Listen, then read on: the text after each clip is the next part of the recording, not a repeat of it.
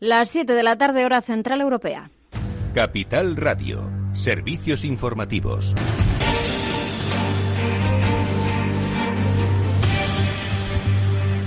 ¿Qué tal? Muy buenas tardes. La EMA respalda la vacuna de Janssen. Señala que efectivamente existe un vínculo entre los trombos y esa vacuna de Janssen y de Johnson Johnson, pero señala que el beneficio supera a los posibles riesgos. Lo decía la doctora Sabine Strauss, la jefa del PRAC. El Comité de Seguridad ha concluido que hay un posible vínculo entre la aparición de estos coágulos combinados con plaquetas bajas, trombocitopenia y la vacuna contra el COVID de Janssen. La información del producto será actualizada para reflejar esto e incluirá una alerta y una actualización de los efectos secundarios. Pues así lo ha concluido, como decimos, el Comité de Seguridad de la EMA, el PRAC, por sus siglas eh, en inglés. También Emer Cook, la directora de la propia Agencia Europea del Medicamento, decía que esta resolución es importante porque ahora va a permitir a los países europeos tomar decisiones sobre cómo emplear esta vacuna. La evaluación científica que el comité ha concluido hoy permitirá que los programas de vacunas de los Estados miembros tomen decisiones sobre cómo utilizar esta vacuna en base a la situación nacional, que incluye detalles sobre la tasa de contagios, la tasa de hospitalización, la situación de las UCIs, la disponibilidad de las vacunas y demás. Um, ICU admissions, vaccine availability, and so on. Emer Cook también ha subrayado que la investigación sobre el desarrollo de esos trombos asociados a Janssen va a continuar y que han pedido a la compañía farmacéutica que realice estudios adicionales. También se ha pronunciado la comisaria de salud Estela Kiriakides, que ha subrayado que esa conclusión de la EMA es clara y que por eso pues piden a los gobiernos europeos que sigan adelante con esa vacunación, que sigan la opinión del organismo sanitario europeo, mientras Johnson Johnson ha confirmado firmado tras esta decisión que va a reanudar las entregas eh, a Europa. Recordamos eh, que a nuestro país ya llegaron la semana pasada 146.000 dosis. Sanidad confirma que va a empezar a distribuirlas a las comunidades autónomas. Eh, van a estar destinadas en un principio a la población de entre 70 y 79 años. ¿En qué punto están los contagios en nuestro país? Pues Sanidad ha notificado hoy casi 7.000 nuevos casos y 114 muertes, mientras la incidencia permanece estable en los 230 casos por cada 100.000 mil habitantes. Carolina Ladrias, la ministra de Sanidad, ha señalado que a finales de esta semana van a comenzar a remitir los contagios y mientras la Comisión de Salud Pública ha rechazado ampliar el margen de separación de las segundas dosis tanto de Pfizer como de Moderna. En nuestro país ya se han administrado 12,8 millones de dosis. Hay ya 3,4 millones de personas con la pauta completa. Y de cara al estado de alarma, aliados del gobierno exigen a Pedro Sánchez alternativas a ese fin del estado de alarma el día 9 de mayo. Incluso no descartan apoyar el plan B del Partido Popular. Esquerra, Bildu, Más País, eh, PDCAT y Compromís han pedido al gobierno que tome alguna decisión porque faltan apenas 20 días para el fin del estado de alarma sobre las propuestas del Partido Popular. Pues esto decía hoy la ministra portavoz, María Jesús Montero. Por tanto, la contradicción no lo digo yo, es que es palmaria. Es que ahora pide algo o no sé si lo pide, porque hoy el señor Maroto ha dicho que no. Entonces, yo, no sé ya si lo piden o no lo piden. Yo lo que sé es que hay días que lo piden, hay presidentes que lo piden, hay otros que no lo piden, que se pronuncian en otro sentido, y creo que el Partido Popular, si me permiten esta expresión, está enredando con este tema del estado de alarma y no sabe ni lo que quiere. Inés Arrimadas, desde Ciudadanos, eh, también eh, podría consensuar una alternativa, pero dice la responsabilidad es del Gobierno.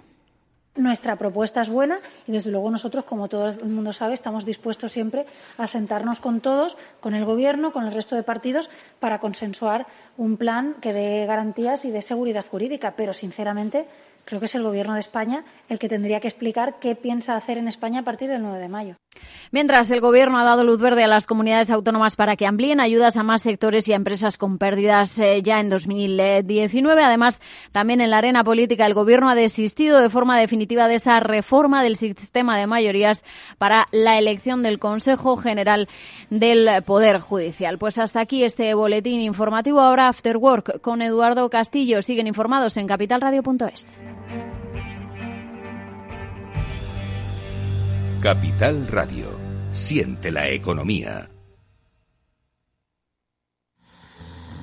Venga a levantarse. Es la hora. No se quede de brazos cruzados. Con Carmiñac, dele a su patrimonio el impulso que merece. Libérese de los convencionalismos y trabajemos juntos para sacar el máximo partido a sus ahorros. Confíe hoy en un socio capaz de identificar las oportunidades de inversión de mañana. Hable ya con su asesor financiero y haga de las soluciones Carmiñac el centro de sus ahorros. Recuerde que su capital puede estar en riesgo. ¿Te sientes atraído por invertir pero no sabes con quién hacerlo ni cómo hacerlo? XTB, el broker líder en el mercado europeo, pone a tu disposición la mejor oferta del mercado, acciones y ETF sin comisiones, hasta 100.000 euros mensuales. Infórmate en xtb.es y abre tu cuenta 100% online en solo 15 minutos.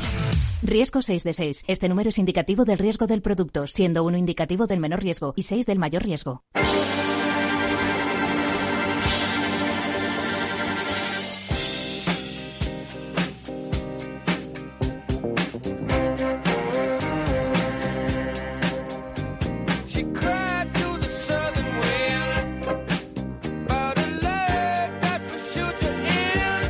Después del trabajo, After Work, con Eduardo Castillo, Capital Radio.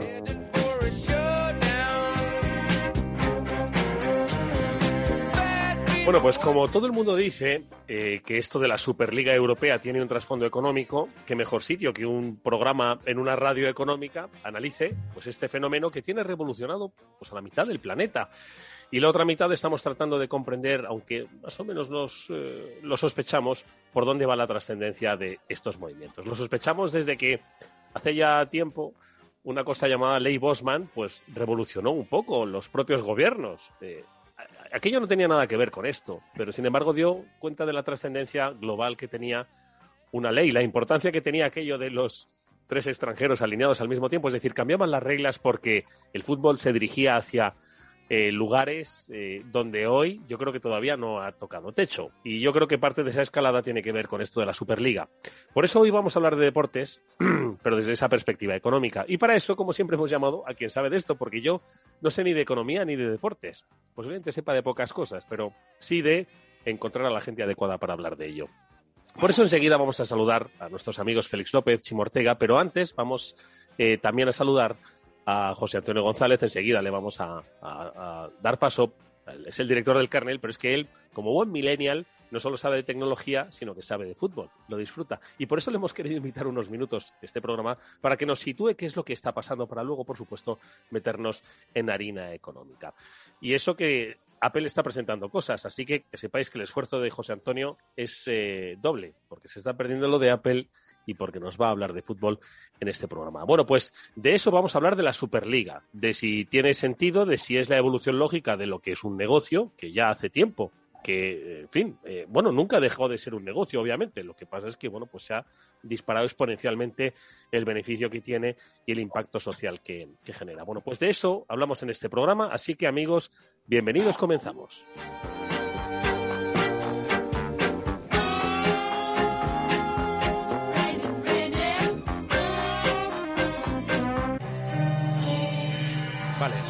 ¿Por qué nos estamos rasgando las vestiduras unos u otros? No lo sé. Superliga, los 12 clubes más ricos del mundo, entiendo que son los que generan pues más merchandising, más eh, seguimiento, más atención, generan más movimientos de publicidad, más derechos televisivos, bueno, pues son los que han decidido pues que el espectáculo siga continuando, porque ojo, aquí no, no, no, el espectáculo es cierto que ha parado, pero el fútbol ha continuado, ¿no? Y al final lo que ingresan los eh, estadios por eh, las entradas, mm, entiendo que queda muy lejos de lo que ingresan por los derechos del fútbol.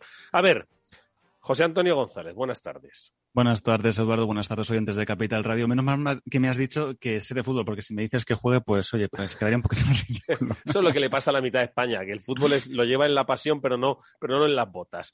Que, mm, a ver, ¿qué es lo que está pasando? bueno, déjame que salude a Félix y a Chimo. Félix, ¿qué tal? Buenas tardes muy buenas tardes, Eduardo. Tú eres futbolero, porque soy, eh, tú eres muy futbolero, ¿verdad? Mucho. bueno, pues ahora vamos a conocer tu opinión como futbolero y sobre todo como economista. Chimo Ortega, buenas tardes. Hola, Eduardo, buenas tardes. Tú no eres tan futbolero, ¿verdad? A mí me hacen mis hijos futbolero. O sea, exactamente, eres eh, futbolero indirecto. Lo fui, lo dejé de ser y ahora tener chavales en edad de fútbol, pues me vuelve a hacer futbolero. Vamos a ver, ¿por qué no estamos eh, eh, hablando de otra cosa? Mira que habría cosas interesantes de hablar, ¿eh? como puede ser el 4M. Ah, bueno, no, eso no, pero mira que hay cosas interesantes que hablar de la vida, que ahora estamos todos hablando de la Superliga Europea. A ver, José, sitúanos un poco para que entendamos no si es bueno o es malo, sino hacia dónde se dirige este negocio, que, insisto, siempre lo ha sido. Eh, sí, es un negocio. Ayer estuvo Florentino Pérez en el chiringuito de Mega en una entrevista con Josep Pedrerol. Él eh, decía, se autoproclamó como el Mesías, el Salvador eh, del fútbol. No tanto como eso, pero sí que la pandemia, la COVID-19, ha dejado muy tocado, ha dejado muy tocada la industria de, del balompié. Eh, los estadios están cerrados. El año pasado se jugaron eh, partidos, se recortaron partidos. Eh, bueno, pues los ingresos, el ticketing de todo el día del match day, del día del partido, se ha reducido de forma muy importante para los equipos de fútbol. Mm. Y el Madrid el año pasado dejó de ingresar en torno a unos 200 millones. Este año va a haber recortado sus ingresos unos 100 millones. El Fútbol Club Barcelona, que es otro de los grandes eh, de aquí de la Liga Española y también de Europa, eh, tiene una deuda enorme, pero bueno, eso está de aquellos eh, de aquellos barros estos lodos, ¿no? dice el dicho, si no me equivoco. bueno, pues en estos momentos el Fútbol Club Barcelona tiene una deuda brutal y sus cuentas están tiritando. todo esto lo que les ha llevado a estos 12 equipos es a juntar y decir, eh, somos los más potentes, somos los que generamos más ingresos, los que tenemos más fans. Oye, si nos juntamos y los ingresos que ahora recibe la UEFA y que nos da parte, ¿por qué no los recibimos todos nosotros y no los repartimos entre nosotros y no solo tenemos que dar a un tercero? Pues esto es lo que han decidido estos 12 clubes que ha mm, reventado eh, el fútbol del viejo continente, pero que no es nuevo. ¿eh? Esto se viene eh, trabajando durante muchos años. Lo que quieren es quedarse ese trozo del pastel, quedárselo ellos y repartírselo entre ellos. Porque, José, vamos a ver, la UEFA, quiero decir, antes era un poco la, digamos, la entidad, ¿no? Bajo la que se aglutinaba, se organizaban todas estas competiciones que luego, pues, generaban, pues, mucho dinero. Pero ¿cómo funcionaba? Es decir, ese pastel, ¿cómo se, cómo funcionaba antes? En estos momentos, eh, para que lo entiendan los oyentes, están las ligas de, fútbol profesional, aquí en España, que es eh, la Liga de Fútbol Profesional, eh, nunca mejor dicho, que es la patronal. Bueno, pues la Liga de Fútbol representa a los equipos de primera y segunda división y ellos, la LFP, que en este caso es Javier Tebas, negocia con, por ejemplo, los representantes de las cadenas para vender los derechos de televisión. Mm. negocia un pack, ¿vale? Y entonces se reparte entre los equipos de primera y los equipos de segunda. La UEFA hace lo mismo pero a nivel comunitario. Eh, Andrei Zeferin, que es el presidente de la UEFA, pues eh, negocia con los broadcasters, con los, eh, eh, las empresas que ostentan los derechos de retransmisión, les, hace les pide un dinero, lo compran los derechos y entonces eso se reparte eh, en los equipos de, fútbol. Eh, ¿Son mil millones? Bueno, pues eh, son mil millones a repartir entre los equipos que disputan la Champions League. Pues tienen incentivos por ganar partido y por empatar un partido. Pues reciben una X, una X cantidad de dinero. Si mm. pasan de ronda, otra cantidad de dinero. Si ganan la UEFA Champions League, otra cantidad de dinero. lo que quieren en este caso los 12 equipos es, bueno, pues nosotros como entidad. ¿no? claro, como entidad nosotros lo negociamos, recibimos ese dinero de eh, de patrocinadores y no los repartimos entre nosotros. Eh, es más fácil repartir entre 12, bueno, en este caso 15, que llegará a ser, eh, que repartir entre todos los equipos de la Champions y 20 de primera división, aquí en el caso de España, más 22 o 24 que son en la Liga Smartbank, que es la, la, segunda división española. Es eso, al fin y al cabo es dinero. Ellos prevén eh, que van a recibir mucho más dinero, porque dicen que, bueno, eh, los enfrentamientos, un Real Madrid-Manchester United, un Real Madrid-Liverpool, dicen que no tienen tanto tirón eh, como a lo mejor un Real Madrid-Cádiz o un Rayo Vallecano-Huesca. Hmm. Porque el tartazo, y ahora si quieres le preguntamos a Félix Achimo, ¿el tartazo dónde está? ¿En los derechos televisivos? Es decir, ¿en la retransmisión de partidos? ¿O en el ticket medio ese del que hablabas de los estadios? ¿Dónde está el tartazo de este negocio? En este caso eh, están los derechos de retransmisión y los patrocinios que se puedan obtener. Eh, bueno, pues en estos momentos la UEFA Champions League eh, tiene a Nissan, eh, tiene a PlayStation, tiene a Heineken. Eh, pues eh, ellos creen que en la Superliga pues van a traer a grandes patrocinadores. la duda hay que preguntar ahora, por ejemplo, si el Madrid, el Barcelona y el Atlético de Madrid dejan la Liga de Fútbol Profesional al Santander que es el patrocinador de la primera división española, le eh, interesaría seguir en la Liga de Fútbol Profesional o se iría a la Superliga que está hablando, estamos hablando de seis equipos de Reino Unido, eh, tres equipos españoles, estamos hablando de equipos italianos y que tienen eh, fans por todo el mundo. Pero perdona una cosa, y ya última cosa. esta creación de la Superliga Europea implicaría la salida del Madrid, del Atleti del Barcelona de la Liga esta nacional, es decir, de la quiniela, de los programas deportivos de, la televisión, saldría de, las colecciones de cromos, eh, saldría, es decir, o sea, se, alteraría el, en la liga que, ha, que yo creo que había liga hasta en la guerra civil, ¿no? Bueno, no lo sé, pero vamos, ¿se rompería esa liga? No, no, no. Eh, lo que dicen los 12 equipos fundadores de la Superliga, que ellos eh, seguirían disputando, disputando sus partidos de las ligas domésticas. El ejemplo que ponía ayer Florentino Pérez, y es el más cercano, es el de la Euroliga de baloncesto. Esto ya pasó en el año 2000 donde una serie de equipos, igual que está ocurriendo en el fútbol, en este caso de baloncesto, se decidieron unir para crear una liga cerrada, que es la llamada Euroliga, que se enfrentará a la Euroliga de, la Champions de baloncesto, que lo manejaba y lo maneja la FIBA. Eh, lo que ha ocurrido es eh, que el Real Madrid, el Barcelona, el Valencia Basket, que bueno, el año que viene no estará, y el, eh, equipo del, es el antiguo Tau Vitoria, eh, pero que ahora es el Laboral Cucha, bueno, pues ellos tienen una equipa, una competición cerrada, pero los fines de semana disputan sus partidos de la Liga Andesa. Esto es lo que dicen los 12 equipos de la Superliga, que ellos van a seguir jugando esta Superliga, pero que ellos no van a dejar de jugar contra el Huesca, contra el Villarreal, contra el Sevilla, contra el Betis. Es más, reservan, dicen ellos, cinco plazas de esta Superliga para que aquellos equipos de las grandes ligas, mm. por mérito deportivo, puedan ascender a esta competición y la disputen un año y puedan ganar la Superliga.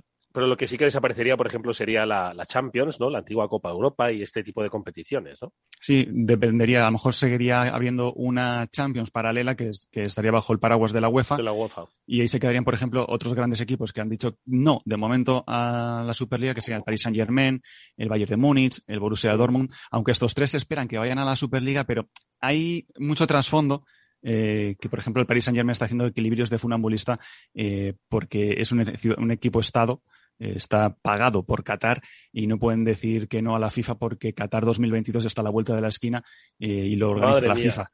Esto es un culebrón. Félix, a ver, qué, gran explicación la de José. Nos ha puesto, pues, por lo menos a los profanos en el, en el terreno, absolutamente situado el, el panorama. ¿Qué te parece, Félix? Sí, José lo ha contado muy bien. Bueno, esto, como ya decía Florentino, se ha acelerado, se venía estudiando desde hace tiempo.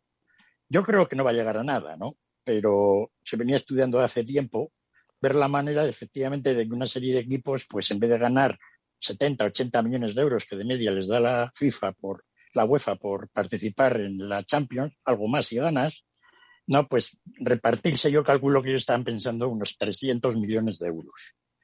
¿No? Es una cifra sustancial.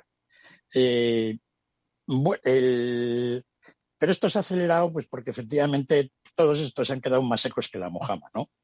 Entonces han inventado un esquemilla, ¿no? Para crear una sociedad anónima aquí en España, por lo visto, en la cual pues es la que va a gestionar todo esto, un poco de esto, consigue unos 4.000 millones de euros de préstamo, que le da el préstamo el, el, JP Morgan. El JP Morgan, y, este, y esta empresa lo reparte entre todos estos, ¿no? Lo llaman un bonus de bienvenida o cosa similar, ¿no? Y eh, un bono de bienvenida que se utiliza para emprender, es muy gracioso, planes de inversión en infraestructuras. ¿no? Ningún equipo de estos necesita ningún plan de inversión en infraestructuras. Esto es lo que va realmente a ocurrir.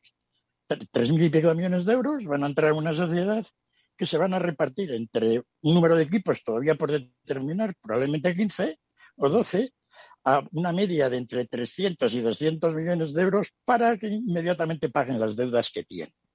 Es decir, esta es, un, esta es un esquema financiero, en mi modo de ver, nada más que esto de momento. ¿No? Y ese préstamo se paga en 23 años, al 3% de interés. Supongo que el JP Morgan también se llevará un buen bonus de bienvenida, ¿no? Hmm. a la hora de llevarse una parte de la parte inicial, ¿no? Y eso, eso va a ocurrir.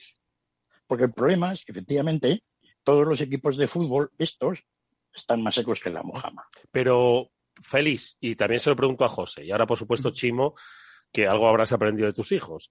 Eh, lo de la COVID ha impactado a mucha gente, pero tan importante era llenar estadios. Lo digo porque, quiero decir, yo pensaba que, hombre, por supuesto que el ticket medio ¿no? de cada partido, los socios, las estas, las compras, los perritos calientes, las camisetas, todo esto vinculado al día de partido, entiendo que era un, negocio, pero y por supuesto que si no ha habido fútbol presencial desde hace un año, pues ha impactado, ¿no? Pero eh, tan fuerte era el, el negocio que se hacía el día de partido. No sé, José. Eh, sí, sí. Eh, estoy intentando recopilar los datos que los tenía apuntados eh, de el dinero que esperaba ingresar el Madrid por concepto de estadio y la cifra era no es la más grande, pero tú piensas que cuando uno va al estadio, mm, cuando va un día de partido, consume dentro del estadio, se pasa por la tienda, incluso cuando ha estado cerrado el estadio Santiago Bernabéu la gente no podía acudir al Museo del Madrid, que es uno de los más visitados de la ciudad. Em, ha perdido el Madrid mucho dinero, incluso también el Fútbol Club Barcelona. Eh, hablaba Félix de JP Morgan, eh, que es el que va a financiar la Superliga. Mm. Eh, JP Morgan, de los 15 equipos, de los 12 equipos ahora fundadores, JP Morgan es el salvavidas, es la red de prácticamente la amplia mayoría. Eh, JP Morgan ha dado dinero eh, al Real Madrid, ha prestado dinero al Real Madrid para que realice las obras del Santiago Bernabéu. Eh, también ha dado dinero al Manchester United y a varios equipos ingleses para que se salven de la crisis de, que estamos viendo durante la COVID-19 e incluso también al Fútbol Club Barcelona. Em, es el más que decía Florentino Pérez, ¿no? Que para mí a salvar el fútbol, quien ha salvado el fútbol en este caso es JP Morgan. Oye, pero de todas formas, de la misma forma que, que yo que sé, que se puede ir a conciertos, oye, que hemos visto todos conciertos, unos muy criticados, otros no tanto, pero conciertos al fin y al cabo. Depende de quién patrocine el concierto, digo, el, gobierno regional que lo patrocine es más o menos criticado, pero se ha ido y la gente está yendo al teatro real, pues con separación, o al teatro, o al cine. Al fútbol no se puede ir, ni siquiera con separación, no se ha podido organizar la presencialidad del público en, en el estadio. Decir, de 60.000 que caben, meter a 20.000 tíos.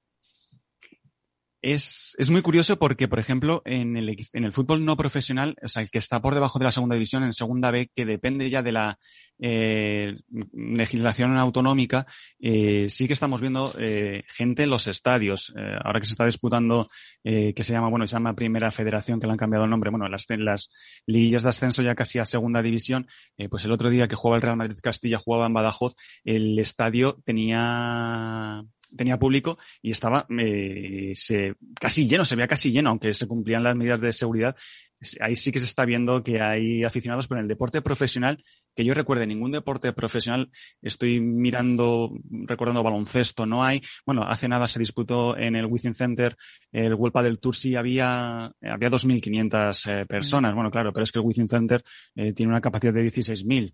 Eh, hay cosas extrañas que no se entienden por qué no hay todavía eh, público en los estadios. A ver, le preguntamos a Chimo y, ahora seguimos haciendo valoraciones. Chimo. Eh, a ver, yo, yo opino que esto que sí. es una yo opino de que sí. no es una ruptura de monopolio. O sea yo mm, de todas formas es que no hace tanto mm, la UEFA y la FIFA estaban sometidas a investigaciones incluso a decisiones judiciales en su contra. Es decir eh, no son organismos, organismos o empresas que lo que hacen es gestionar el fútbol bajo una figura de monopolio, ¿vale? Analizado desde ese punto de vista, yo no veo mal que aparezca algo que yo estoy con Félix, ¿eh? yo creo que va a ser un buen punto de negociación para, para llegar a acuerdos con FIFA y con UEFA, pero no veo mal que aparezca una alternativa, ¿vale? Como empresa. Otra cosa es que sucede y los ingresos realmente, los, o la parte gorda de los ingresos, solo se lo quedan estos 15 clubes y los 5 invitados, pongamos, estos 20. Bueno, pues es verdad que el fútbol base, y ahí sí que hablo porque me toca, pues sufrirá más porque las federaciones destinan parte de los ingresos que, que reciben tanto de FIFA como de UEFA también a ese fomento de fútbol base y eso no se nos puede olvidar. También es verdad, por otra parte, que todos estos clubes, los 15 clubes que están en, en esta y los que parece que van a ser invitados, eh, no solo son una entidad con un primer equipo que juega, tienen muchos equipos, pero además Os recuerdo que las fundaciones de equipos como el Madrid, y yo no soy muy pro Madrid, pero es verdad, eh, están por todo el mundo y han creado escuelas en todo el mundo. Eh, no solo eh, tienen peñas que venden camisetas en todo el mundo, sino que están haciendo una labor social muy importante a través del fútbol mm. en muchos países con muy pocos recursos. Entonces, es que no me atrevo a juzgarlo. Yo no veo que haya monopolios, pero es verdad que hay muchas cosas que valorar más allá de aquellas que nos quedamos en la superficie. Feliz, ¿cuándo, ¿cuándo dejó el fútbol de ser pues un, un tema de pasiones para ser un, un, un, negocio de pasiones también, pero un, un negocio? Y además, que decir que al final, que si alguien ve negocio en esto, una oportunidad, ¿por qué se va a censurar? ¿no? Es decirte, hay quien, joder, quien, quien ve un negocio en la poesía, es cierto que no es un negocio bollante, pero, o quien ve un negocio en, en la editorial y, y, vende libros a, a cascoporro, ¿no? Un millón de y pico, ¿no? Eh, de ejemplares vendidos, de tal. ¿no? Entonces, es decir, ¿cuándo dejó de ser un poco, cuando, digamos, perdió la inocencia, pero, pero empezó a ser un negocio rentable y, oye, ojo, oye, si, si se hace de una manera honesta, respetando la, la libre competencia, como decía Chimo, ¿por qué no puede ser un buen negocio esto del fútbol? En realidad, el negocio del fútbol eh, nunca ha perdido la inocencia porque nunca el fútbol ha sido negocio. ¿no? Es decir, todos estos presidentes de esos 14, 12 o 14 equipos que quieren montar esto para ingresar más dinero han sido incapaces de ganar dinero toda su vida. Es decir, como negocio de remuneración al accionista, el fútbol es un desastre. Es decir, es difícil encontrar una industria que anda un monopolio, como comentaba antes Chimo, en el cual los rendimientos al capital hayan sido tan desastrosos. Básicamente, todos estos presidentes han dedicado toda su vida a hacer ricos a los futbolistas, nada más. El, el fútbol no necesita más dinero. El fútbol podría funcionar igual de bien, perfectamente, con la mitad del dinero actual y con la cuarta parte. Y pasaría igual. Si tú tienes el doble de dinero y haces una fábrica de galletas, produces el doble de galletas, como mínimo. Pero si tú tienes el doble de dinero, todos los clubes de fútbol, se produce exactamente el mismo fútbol. Entonces, solucionar este problema, como siempre lo han tratado de solucionar a base de sistemas de más ingresos, conduce al fracaso. No está muy claro ni tal siquiera lo que pretenden. Si pretenden hacer una liga de fútbol como la. Esto lo copian de Estados Unidos, las ligas de fútbol profesionales que son aparte. Bueno, y entonces sería un poco, pues efectivamente un poco la competencia que dice Chimo. Pero las ligas de fútbol profesionales en Estados Unidos, de fútbol y de baloncesto, son también monopolios. Y están, tienen exención de lo mismo. Y la liga de fútbol esta que quieren montar iría en contra de las leyes de monopolio en Europa, porque este va a ser una lucha tremenda de leyes de monopolio, la FIFA, la UEFA y sobre todo pues estos clubes, ¿no? Entonces, la idea fundamental de montar una liga para ingresar más dinero y así solucionar los problemas del fútbol es completamente incorrecto. Porque, Félix, perdona una cosa, no es que lo hayas dicho, pero ¿crees que parte del problema de la poca rentabilidad de los clubes, mira lo que decía antes José, ¿no? Con respecto a las deudas del Barça y, bueno, y lo difícil que es hacer business aquí, eh, es, estriba en lo que se le ha pagado a los futbolistas. Yo recuerdo que esto empezó a ser una competición que se disparó y que vamos, eh, iba a más, a más y a más, ¿no? Y las cláusulas y, lo, y lo, cuando se descubrió el contrato de Messi y tal, no sé cuántos. Es decir, ¿crees que parte del problema de la rentabilidad de los clubes radicaba en lo que se pagaba a los futbolistas? Pero bueno, si, si tú pagas a un futbolista eso, es porque lo vas a, a recuperar con creces. Quiero decirte que eso es el, un poco la base de los negocios, ¿no? El retorno a la inversión, ¿no? Yo explico a muchos presidentes de la primera división española, ¿no? Que cuanto más ingresaban en el fútbol, más se perdía. Es decir, la organización de la Liga de Fútbol Profesional hasta hace tres o cuatro años en todos los países de Europa estaba montada de tal manera que lo lógico, lo racional era perder dinero. Es una estructura complicadísima a nivel de teoría económica, una, una liga de fútbol profesional tal como estaba montada. En Estados Unidos lo simplificaron. Todo el, lo que se ingresan solo te gasta la mitad en salarios y el resto te lo metes en la buchaca. No, pues así gana cualquiera, cualquiera, ¿no? Negocio tonto. Aquí en Europa, menos mal que en España, por ejemplo, se pusieron unos topes dinámicos salariales, que de tal manera se ha limitado la hemorragia enorme que había. Pero eso no, eso les ha permitido hasta ahora no perder dinero como antes, que lo perdían en las puertas, sí, pero tampoco ganar. No. Entonces, bueno, es decir, ¿cómo organizar entre toda Europa una buena liga de fútbol en la cual con poco o con mucho dinero los accionistas ganaran un poco de dinero y los clubs pudieran de alguna manera tener un patrimonio que les permitiera aguantar crisis como esta, pues era un poco la clave. Porque el problema es que a la primera bandada que ha venido, en el cual los ingresos han caído un 25%, todos los clubes de Europa están en la ruina. Es decir, es una situación financiera realmente peculiar. Es curioso que la gente de Morgan no pierde dinero porque todas las franquicias valen dinero. Entonces, de alguna manera cobrarán. Es decir, porque ya te digo, el doble o a, dos mil millones que va a el Madrid, dicen que aunque no se puede vender, o a mil millones el Arsenal y todos estos. Entonces, el problema además aquí, ya para terminar y, la parte esta, yo no creo que esto va a funcionar, entre otras cosas porque la UEFA y la FIFA, la UEFA porque tiene a todos estos y tiene ahí mucha herramienta. Pese a que legalmente la UEFA está también bajo sospecha. Es decir, todos estos monopolios deportivos están muy bajo sospecha.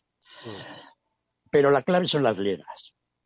Es decir, una liga de fútbol profesional como la española o la inglesa no va a permitir que el Real Madrid y el Barcelona, con los ingresos adicionales que saca en la Eurocopa, si es que la sacan en la liga esta, con ese dinero pueda tener dinero adicional para fichar jugadores con los cuales ganar otra vez la Liga Nacional. Entonces, debido a que eso no va a ser así, se va a permitir, pues yo creo que esto no va a ir para adelante. Podrá haber una especie de reparto, no, pero yo lo veo difícil. Es decir, ¿con qué, con qué motivo no los equipos de fútbol españoles van a permitir que el Madrid y el Barcelona, con 200 o 300 millones de euros más, fichen a todos los Messi que salgan y les metan cinco goles los domingos aquí en la Liga Española?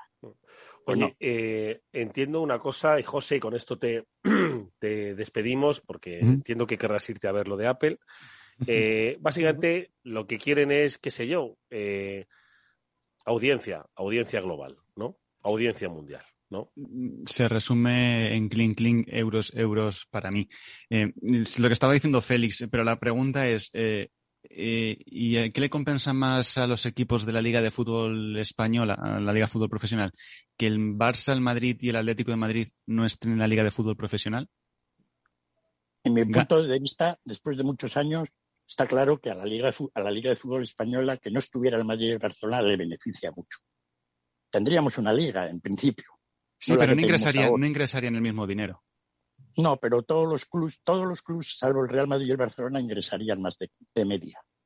Habría mucho más afición. Si es que ahora, ahora si no hay, no hay incentivo en quién va a ganar la liga. Todas, todas las ligas deportivas están montadas sobre la base de la igualdad. Y que los equipos iguales pues pueden tener, votar todos al campeonato. Entonces, todas las ligas deportivas del mundo, el baloncesto americano, el fútbol americano, el béisbol, están montadas con esa idea. Y la diferencia entre el que más gana y menos gana es de 2 a 1. Y en el fútbol americano menos. Casi todos ganan lo mismo menos los Dallas Cowboys, ¿no? Que ganan el por una razón peculiar. Entonces, eso en Europa y sobre todo en España está absolutamente corrompido. 40 millones de un Getafe contra los 800 del Barcelona, 20 a 1. Eso no tiene, no tiene razón de ser, ¿no? Entonces, a la Liga de Fútbol Español vamos, si el Barcelona y el Real Madrid se van a una liga aparte, les ha venido Dios a ver, ¿no? Porque por primera vez tendríamos una liga de fútbol competitiva.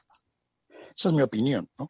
es que, Feliz, que es que en España nos gusta la alpargata y nos gusta lo sufrir. Y lo de las gestas de la Arandina es lo que nos gusta, ¿no? Que vencen al de los 800 millones y llegan a la final de la Copa. En fin, la verdad es que sin duda es un tema apasionante el que desata el, negocio del fútbol y, el, y la propia eh, la propia actividad deportiva. No en vano el FIFA eh, lo divertido que tenías no era tanto jugar y meter goles, sino era gestionar tu propio equipo de fútbol. Digo el FIFA el, el, juego ese, ¿no?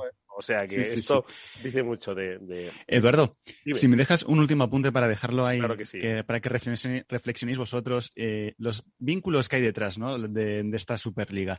Eh, ya sabemos que la sociedad se ha hecho aquí en España, eh, que Key Capital junto con JP Morgan son los que están detrás de esa financiación, pero el viernes pasado, el 16 de abril, se registró la marca en la EUIPO, que es la Oficina de Propiedad Intelectual de la Unión Europea. Lo hizo Clifford Chance, eh, que es una firma de abogados con sede en Londres, que cuenta con oficinas en España, en Madrid y Barcelona. Bueno, pues Clifford Chance es uno de los grandes clientes de ACS que les ha asesorado, eh, por ejemplo, al Real Madrid para cerrar los flecos sueltos para comenzar las obras de remodelación del Santiago Bernabéu. Mm. Asesoró a ACS en la impugnación de la Junta con Iberdrola, en los planes de salida a bolsa de 0E y también en la venta de la filial Cobra eh, a Vinci hace 15 días. Así que mira, los vínculos, todo queda entre un pequeño grupo selecto.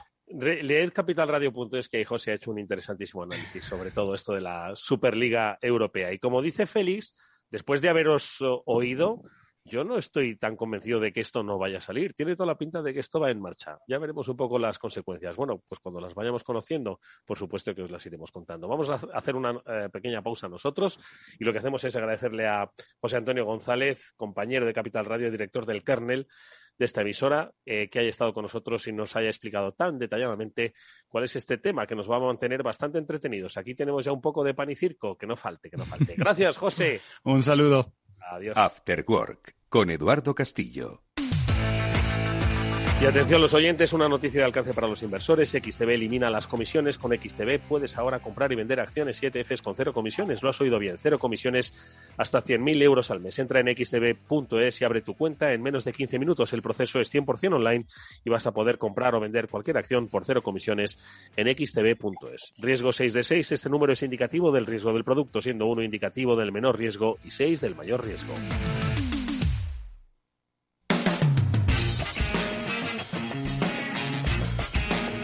Eduardo Castillo en Capital Radio, After Work. Bueno, pues eh, seguimos nosotros con nuestras reflexiones, pero saludamos que se incorpora también a esta mesa de debate y comentario a Javier López Bernardo. Javi, ¿qué tal? Muy buenas tardes. Buenas tardes, Eduardo. Oye, Javi, te has incorporado un poco tarde, pero bueno, yo creo que te ha dado tiempo un poco a escuchar ese final, ¿no? Sobre el, tema del, del, fútbol. Tú también me consta que eres futbolero, ¿verdad, Javi? Mm, lo veo bastante. Esta, temporada, la verdad, fue un poco al calor de lo que decíais, un poco menos, ¿no? Eh, me ha interesado un poco menos, pero sí, llevo, llevo bastantes años siguiéndolo. ¿Y qué te parece esto de la Superliga? ¿O te da un poco igual, la verdad? Bueno, yo, creo que es, importante y, es un poco, pues, como aquí en Occidente estamos decididos a arreglar las cosas, ¿no? Creo que es sintomático, pues, de de, un tema que venimos comentando mucho en este programa, ¿no? Eh, no, eh, no, solo en Europa, diría un poco en Occidente. Félix mencionaba un poco la desigualdad que hay, pues eh, que cualquiera que lea estas estadísticas, pues de 2 a 1 y de 20 a 1, ¿no? que, mencionaba respecto a las, ligas americanas, pues es un, es, un fenómeno pues, pues muy notorio. Ocurre lo mismo en la Fórmula 1, puestos a, a seguir estableciendo paralelismos ¿no? con, con, con la manera en que los europeos en general pues nos da por concebir el deporte. Tú decías que era un tema de, la alpargata, Eduardo, no sé qué, un poco esa, esa, esa visión de que nos guste lo heroico. Yo, yo creo que simplemente es, un hecho pues que la gente nos ha sentado bien a pensar estos temas y no hay, no hay mucho más. Luego lo racionalizamos de por qué esto es así. Pero, pero nada, yo, ayer pues estuve viendo a Florentino Pérez, por supuesto, en un programa de la tele, que fue una entrevista pues, pues bastante famosa, y la sensación que da es que básicamente nos está diciendo con esta medida es que no hay dinero para pagar a Mbappé. Es la sensación que da, ¿no? Que por otra parte, pues es lo que todo el mundo, todo el mundo que hacemos dos números sabemos.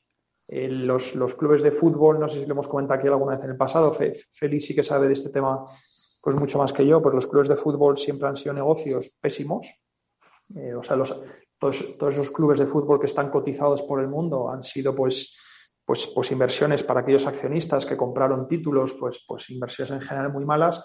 Y es un sector, pues que claro, pues todo el valor que genera, que no es mucho, es un, es un, es un sector pequeño. ¿eh? o sea, en nuestras vidas tiene una gran importancia el fútbol, pero al final el dinero que mueve es relativamente pequeño. Bueno, todo ese dinero es increíble cómo siempre ha ido a parar a los futbolistas.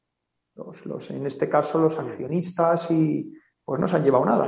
lo, hemos, comentado, la verdad. Oye, me llama la atención lo que has dicho de la Fórmula 1. Quiero cerrar un poco el capítulo de deportes, pero como tenemos aquí a Chimo, entiendo que, lo decías un poco, Javier, aunque se lo, se lo, pregunto a Chimo, por el contraste de las, de las competiciones americanas, ¿no? Esto del, Es que la verdad es que desconozco las competiciones americanas, la Fórmula Indy, no sé si eso es americano o no, me lo estoy inventando. Es americano. Ah, Por cierto, ha ganado una, la última carrera la ha ganado un español, un chaval de 24 años que eh, en su primer año con una escudería potente ha arrasado en la primera carrera. Mira qué bien. Pero ¿y esto qué pasa? O sea, concebimos un poco en Europa, como dice, como dice Javi, en los deportes de una manera muy monopolística o cómo es esto, Chimo? Pues sí, están todos configurados así. Eh, todos los deportes que nacen o que tienen su, su expansión más profunda en Europa están generados como monopolios. Lo decía yo antes cuando hablábamos de la FIFA y la UEFA. Al final son monopolios. Eh, no se trata de organizaciones sin ánimo de lucro ni nada parecido. Son monopolios los que gestionan todos. En la Fórmula 1 hace poco entró un fondo americano cuando el dueño de la Fórmula 1, que era un dueño de la Fórmula 1, lo vendía. En el Mundial de Motociclismo es una empresa española, el Dorna, la que, la que mueve todo el Mundial de Motociclismo y es un monopolio, no puede entrar nadie más. Es su invento. O sea, son mundiales, eh, se generaliza en el concepto, pero no en la no en el modo de funcionamiento. Al final son monopolios generados y regidos por empresas. Feliz. Sí, pero lo que, pero aparte de que efectivamente todos estos son monopolios, como también es la NASCAR y las carreras de Estados Unidos, Estados Unidos está con la idea de que todo el mundo lleva el mismo coche, ¿no? o parecido. ¿no? Y entonces con un dinero parecido. Y aquí, sin embargo, en Europa, pues tenemos a Mercedes y tenemos a los pobres de, de pues eso, eh, los que van a pedales. Y, hasta entonces, con Alonso, que no lo... Sí, pues con diferencias con diferencias de presupuesto, pues también de 5 a 1, no tan grandes, pero a nivel de gasto de ingeniería todo eso es vital, ¿no? Bestial, ¿no? Entonces, así, ¿no? Es decir, pues, bueno, los europeos efectivamente nos hemos acostumbrado pues a una manera de hacer las cosas de mucha desigualdad. No, nos importa, curiosamente, menos el atractivo de, de, que, de quién va a ganar. Es decir, cualquiera que va a ver una carrera de Fórmula 1 este año, digo, este año es apasionante, ¿no? Porque hay dos rivales. ¿no? Eso es todo lo que, lo que acaba la Fórmula 1 este año, ¿no? El, gran año de que Verstappen igual puede ganar a, Hamilton. Cuando en Estados Unidos, pues todas las carreras pues, las pueden ganar cinco o seis pilotos, ¿no? Y esa es una diferencia muy grande. A mí lo de, volviendo un poco a lo anterior y ya para terminar con lo del fútbol, yo lo que no entiendo es al Real Madrid. Real Madrid es el mejor club de Europa, o de los cuatro, pero entre los cuatro primeros el primero, y se quiere meter en una historia para ser uno de doce. No entiendo nada. Es decir, me parece un error conceptual tan grande a nivel de lo que la imagen del Madrid va a dejar de ser, que no lo entiendo. Debe estar Florentino tan angustiado de dinero que yo creo que no se le ha ocurrido pensar a largo plazo. Pero yo en Madrid, no, uno de los cuatro mejores equipos de Europa, quizá el mejor con diferencia y por ingresos. Me meto en un chiringuito en el cual todos vamos a pachas para terminar a pachas con ellos. Yo no lo haría ni loco. Pero bueno, allá ellos. Pero hay que pagar el estadio, Félix. Sí. No, hay, que, hay que pagar el estadio y a los jugadores, Chimo, ¿no? Me imagino que lo, que lo, habréis hablado. Esto es como el, es, como el famoso aforismo de Kalezki que decían que los capitalistas ganan eh, lo que gastan y los trabajadores gastan lo que ganan. Pues en el fútbol se gasta en, jugadores. Entonces, pues los, los 3.000 millones estos ya sabemos a dónde van a ir, ¿no? Pues el Madrid a lo mejor sí que tiene la excusa. Sí, el Madrid sí que tiene un poco la excusa de la infraestructura porque es el único que está ahí metido en, en, pues en unas obras, pero el resto de los clubes, decir que eso se lo van a gastar en obras, pues el Atlético ya me dirás en qué obras cuando se acaban de construir un estadio, ¿no? Eh, entonces eh, se lo van a gastar efectivamente en fichajes, ¿no? Hay una dicotomía que lo venimos diciendo que es síntoma, de la burbuja en la que vivimos. O sea, tú tienes unos activos, en este caso son los jugadores, son, gente humana, quiero decir, o sea que no, eh, pero son considerados activos para los clubes, ¿no? Son activos que por la razón que sea no pueden bajar de valor, ¿no? Porque los clubes pues han decidido que hay que seguir pagando por Mbappé 180 millones, ¿no?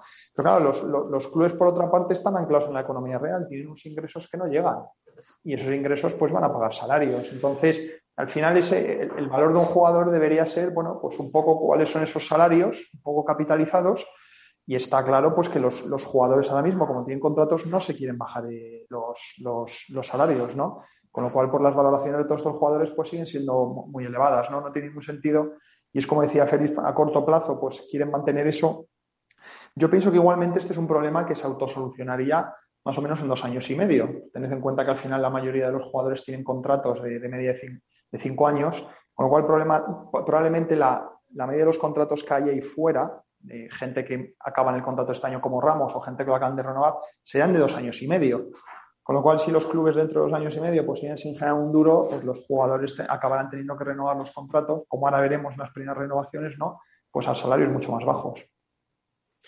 Bueno, pues eh, venga, vamos a aparcar ya el, fútbol, que bastante, eh, bastantes minutos de programación se lleva a diarios, tanto en la radio como en la televisión, como en Internet, como en la prensa escrita, como en la prensa digital, como en las conversaciones de café. Y vamos, si os parece, yo, en realidad ya ha pasado tiempo, ¿eh?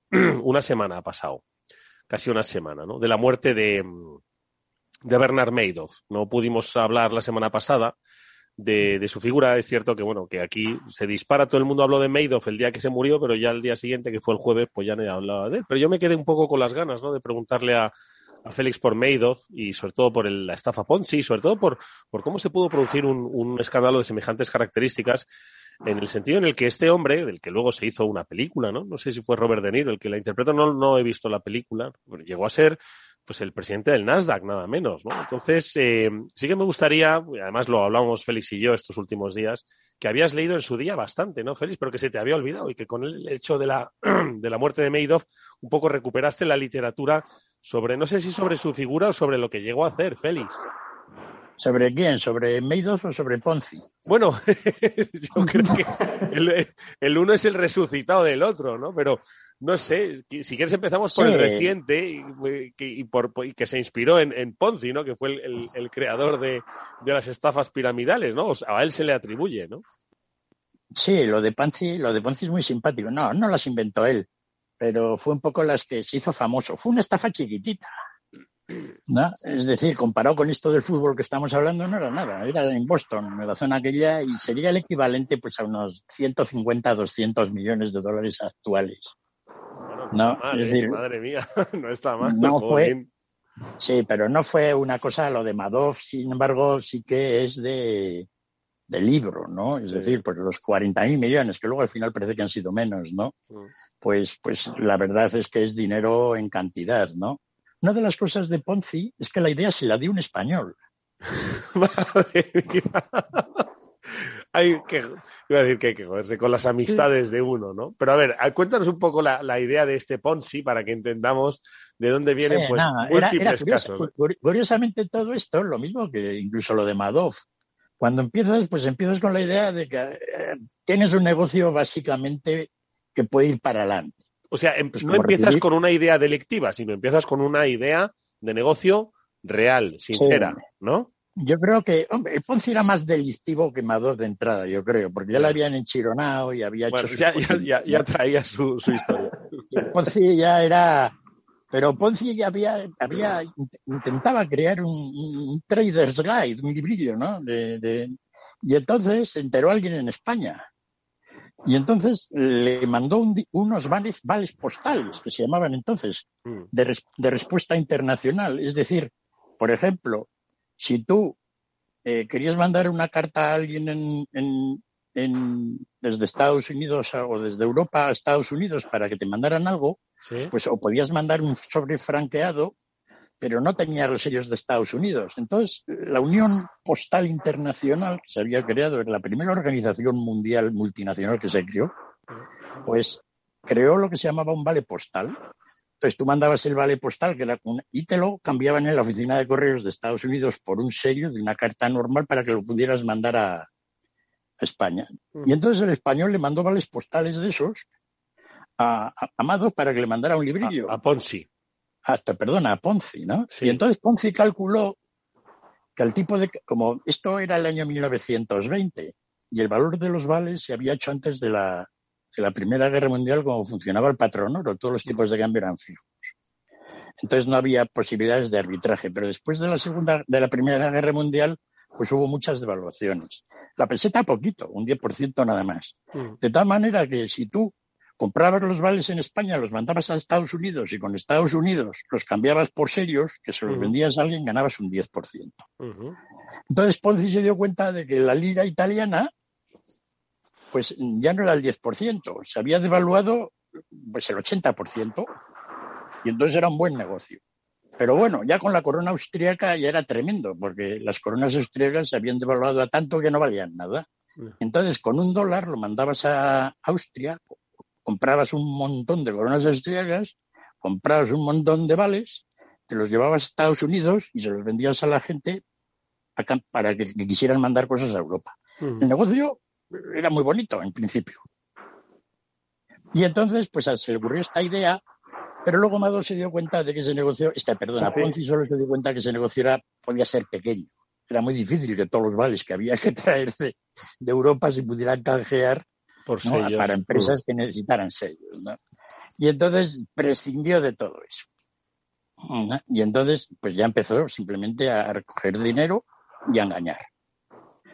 Y entonces, bueno, todo el dinero que iba recogiendo, pues ¿quién se lo llevó? Daba comisiones de venta y luego los primeros inversores, pues como les devolvía el dinero de lo invertido, es decir, te daba el 50% en tres meses. De tal manera que si metías mil dólares, te daba mil quinientos en tres meses. Mm. No. Y ese era el negocio. Pues toda la gente, en cuanto se enteró, fue una burbuja espectacular, desde mm. enero hasta agosto del año 1920. Mm. Lo curioso del caso es que le trincaron pronto. No hubo una, una, o sea, quiero decir, no tuvo que haber una retirada masiva de fondos y es cuando uno se queda en pelotas y dice, pero bueno, si aquí no hay fondos, y si esto, que es ahí cuando se descubren las estafas.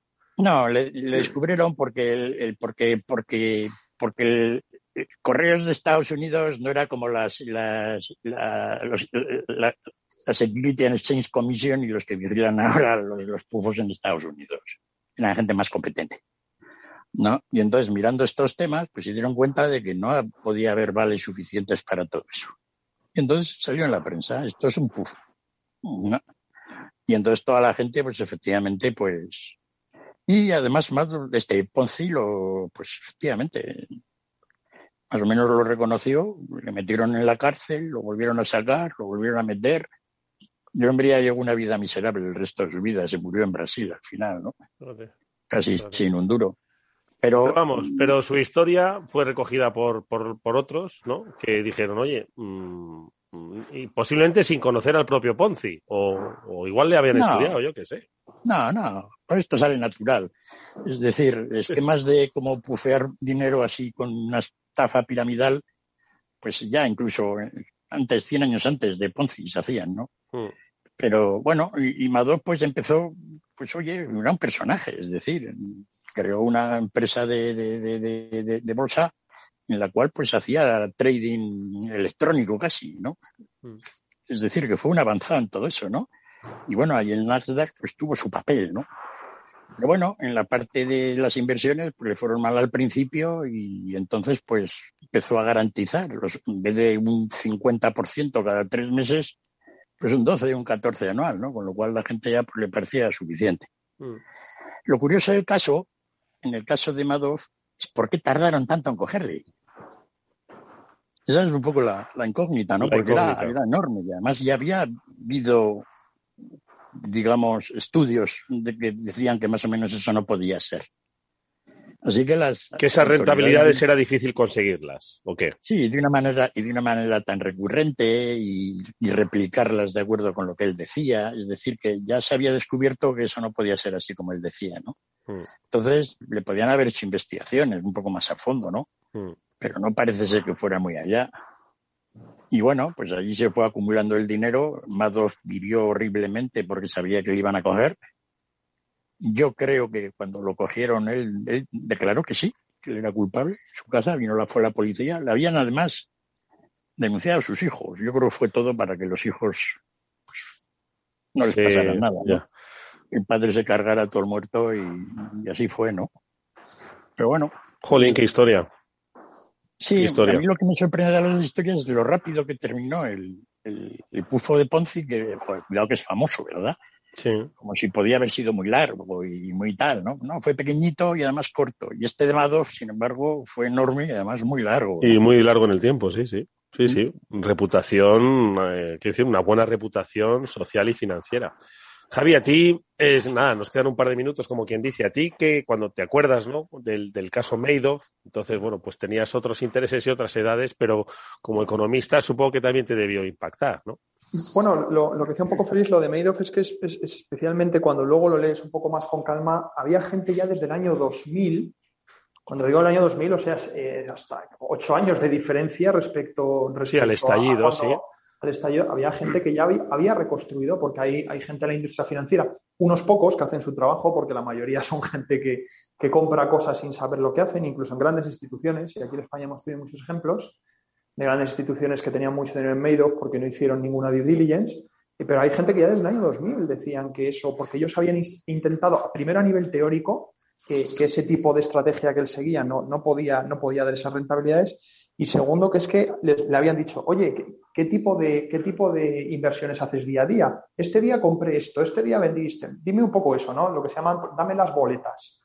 Y la, y la gente reconstruyendo sus boletas se dan cuenta que los precios a los que decía Madoff que comprabas, que no eran, títulos no cotizaban esos precios durante esos días. O sea, había mucha evidencia, pero como siempre, pues, pues el regulador financiero pues, pues, pues no hizo nada. Como estamos eh, viviendo ahora con las SPACs, Eduardo. Sí, de las que hablábamos la semana pasada. Sí, porque ya me das tú lo de Nicola, de una falta de respeto, ¿no? De cómo estafan a los inversores y no ocurre nada, ¿no? Y un poco la última reflexión ya, es curioso cómo Madoff se ha hecho como una leyenda del fraude, ¿no? Sí. Pero fue, curiosamente, eh, que esto, esto no se comenta, pero para mí es la gran moraleja de todo esto cómo es la única persona que realmente las pasó canutas con todo el fraude que hizo, porque a que de los grandes bancos nadie acabó en la cárcel con todo ese perfil de Madoff. Mm. Porque ya me dirás la gente que estaba en, en, Lehman Brothers, en Merrill Lynch y toda esa gente en la parte de, las hipotecas subprime, que mm. crearon, crearon un monstruo mucho mayor que lo de Madoff, ¿no? Sí.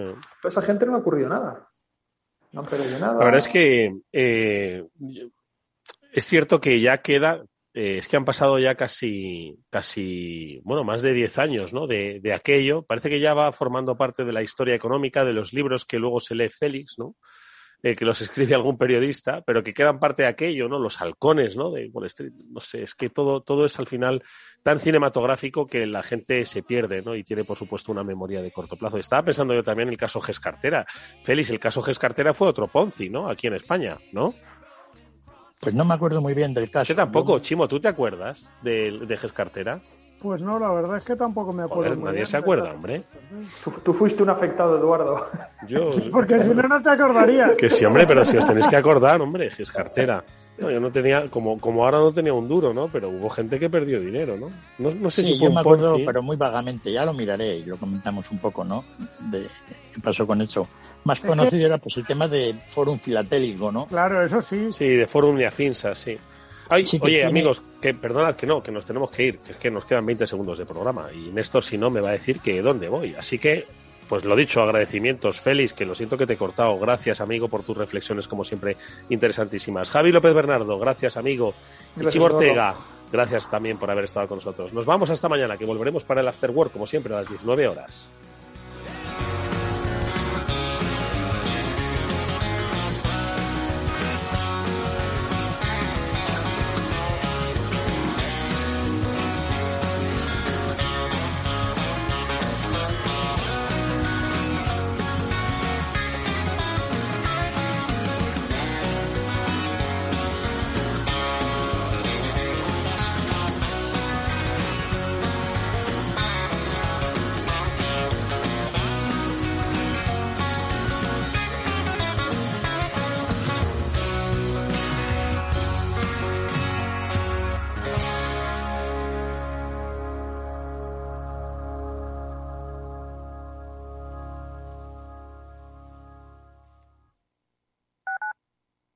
Radio en Madrid 105.7, Capital Radio. Memorízalo en tu coche.